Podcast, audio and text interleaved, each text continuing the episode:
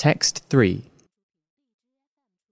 The Internet has turned into a massive surveillance tool. We're constantly monitored, sometimes by corporations wanting to sell us stuff, and sometimes by governments wanting to keep an eye on us. Momentary conversation is over. Wholesale surveillance is the norm. It's about to get worse, though.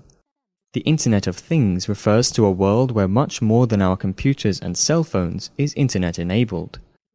Soon there will be Internet connected modules on our cars and home appliances. Internet enabled medical devices will collect real time health data about us. In its extreme, everything can be connected to the Internet. It's true that the Internet of Things will make a lot of wonderful things possible, but it also gives the governments and corporations that follow our every move something they don't yet have eyes and ears. In the near term, the sheer volume of data will limit the sorts of conclusions that can be drawn. The invasiveness of Internet of Things new technologies depends on asking the right questions. For example, if a private investigator is watching you in the physical world, she or he might observe odd behavior and investigate further based on that. Such occasional observations are harder to achieve when you're filtering databases based on pre programmed queries. In other words, it's easier to ask questions about what you purchased and where you were than to ask what you did with your purchases and why you went where you did.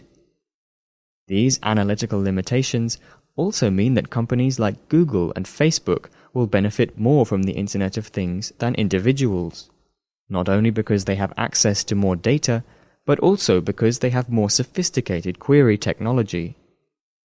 In the longer term, the Internet of Things means ubiquitous surveillance.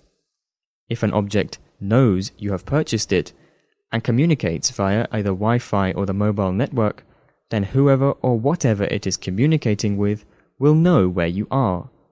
Your car will know who is in it, who is driving, and what traffic laws that driver is following or ignoring. Fast food restaurants will know what you usually order and exactly how to entice you to order more. Will you know any of this? It depends.